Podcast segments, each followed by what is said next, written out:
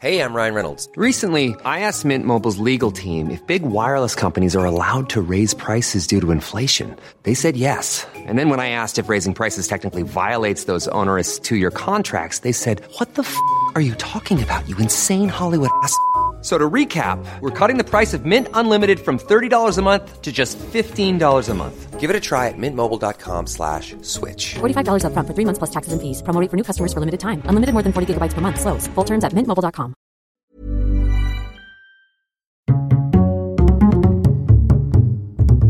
Culture G, Cultivez votre curiosité.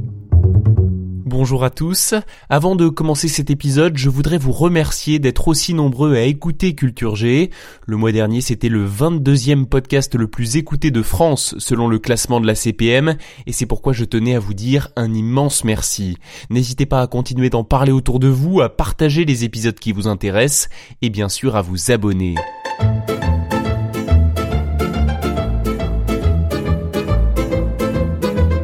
Cette semaine, je vous propose un top 5 des métiers drôles ou étonnants désormais disparus. Le premier de cette liste, nous sommes nombreux à l'avoir découvert dans le plus célèbre livre d'Antoine de Saint-Exupéry, c'est le métier de celui qui habite sur la cinquième planète visitée par le Petit Prince. Le petit prince ne parvenait pas à s'expliquer à quoi pouvait servir quelque part dans le ciel, sur une planète sans maison ni population, un réverbère et un allumeur de réverbère. Entre le 18e et le 19e siècle, les allumeurs de réverbères étaient indispensables dans les grandes villes équipées d'éclairage public. Avant l'arrivée de la fée électricité, il fallait bien allumer et éteindre les réverbères et les recharger en huile ou en gaz. L'allumeur devait faire preuve d'une certaine agilité et cela même en plein hiver, dans le vent ou sous la pluie, ce qui en faisait un métier parfois difficile. Au moins son travail a-t-il un sens? Quand il allume son réverbère, c'est comme s'il faisait naître une étoile de plus, ou une fleur. Quand il éteint son réverbère, ça endort la fleur ou l'étoile. C'est une occupation très jolie. C'est véritablement utile puisque c'est joli. Un extrait du Petit Prince d'Antoine de Saint-Exupéry, lu par Bernard Giraudot dans un très beau livre audio dont je vous recommande l'écoute. Allez, on passe au métier suivant.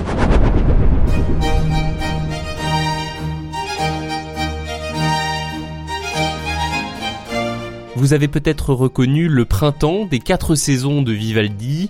C'est une œuvre majeure qui n'aurait jamais pu voir le jour sans le travail d'un boyaudier ou d'un boyautier.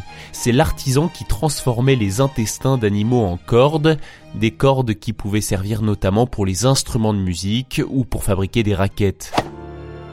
Les courageux qui faisaient ce métier devaient pouvoir supporter des odeurs absolument pestilentielles. Ça sent le bouc ici, c'est une infection. Dans la première édition de l'encyclopédie de Diderot et d'Alembert, on peut lire que les boyaudiers utilisaient des boyaux de moutons ou d'agneaux qu'on leur apportait à la boucherie sans être lavés et encore tout plein d'ordures. Ils devaient les vider de tous les excréments avant de les nettoyer, de les dégraisser et de les filer. Je trouve ça répugnant, cet ignoble.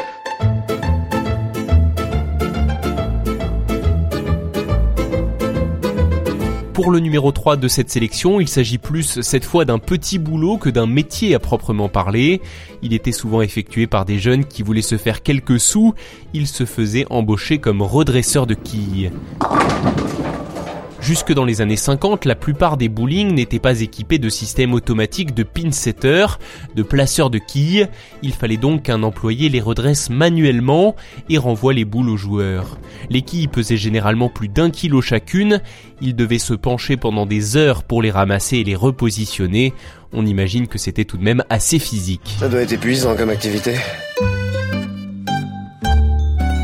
Top 4, le marchand ou la marchande d'Arlequin. Ce métier qui a existé jusqu'au début du siècle dernier permettait d'éviter le gaspillage alimentaire.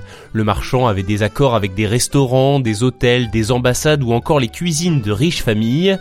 Il récupérait les restes des repas ou des fêtes, il les nettoyait, les transformait pour ensuite les revendre trois fois rien. Cela permettait même aux plus démunis de se mettre quelque chose sous la dent. Le nom marchand d'Arlequin, lui, venait du fait que les plats étaient composés de pièces et de morceaux assemblés au hasard, un peu comme les habits d'un arlequin de la Commedia dell'arte.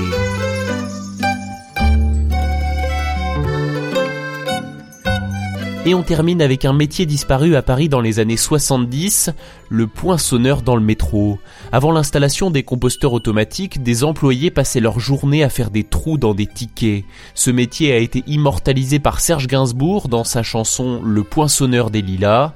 Il y raconte l'histoire d'un gars qu'on croise et qu'on ne regarde pas, qui a envie de se suicider à force de faire toute la journée cette tâche répétitive. Je fais des trous, des petits trous, encore des petits trous, des petits trous, des petits trous, toujours des petits trous.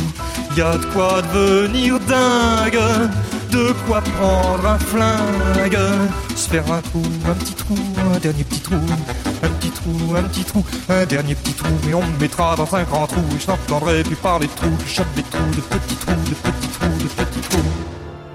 Le message est plutôt clair, la RATP d'ailleurs avait du mal à recruter des poinçonneurs, et c'est certainement dans ce top 5 le métier que l'on regrette le moins. Ça c'est clair. Des métiers disparus, il y en a évidemment beaucoup d'autres, on peut citer aussi le télégraphiste, le laitier, le loueur de sangsues, ou encore le marchand de fagots.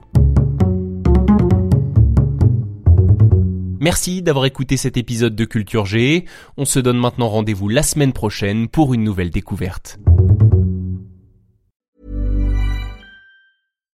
When you make decisions for your company, you look for the no-brainers. And if you have a lot of mailing to do, stamps.com is the ultimate no-brainer. It streamlines your processes to make your business more efficient, which makes you less busy.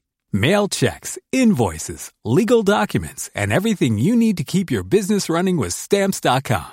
Seamlessly connect with every major marketplace and shopping cart. Schedule package pickups and see your cheapest and fastest shipping options from different carriers with rates up to 89% off USPS and UPS rates. And with the stamps.com mobile app, you can take care of mailing and shipping wherever you are. Make the same no-brainer decision as over 1 million other businesses with stamps.com. Sign up with code program for a 4-week trial plus free postage and a free digital scale. No long-term commitments or contracts. That's stamps.com. Code program.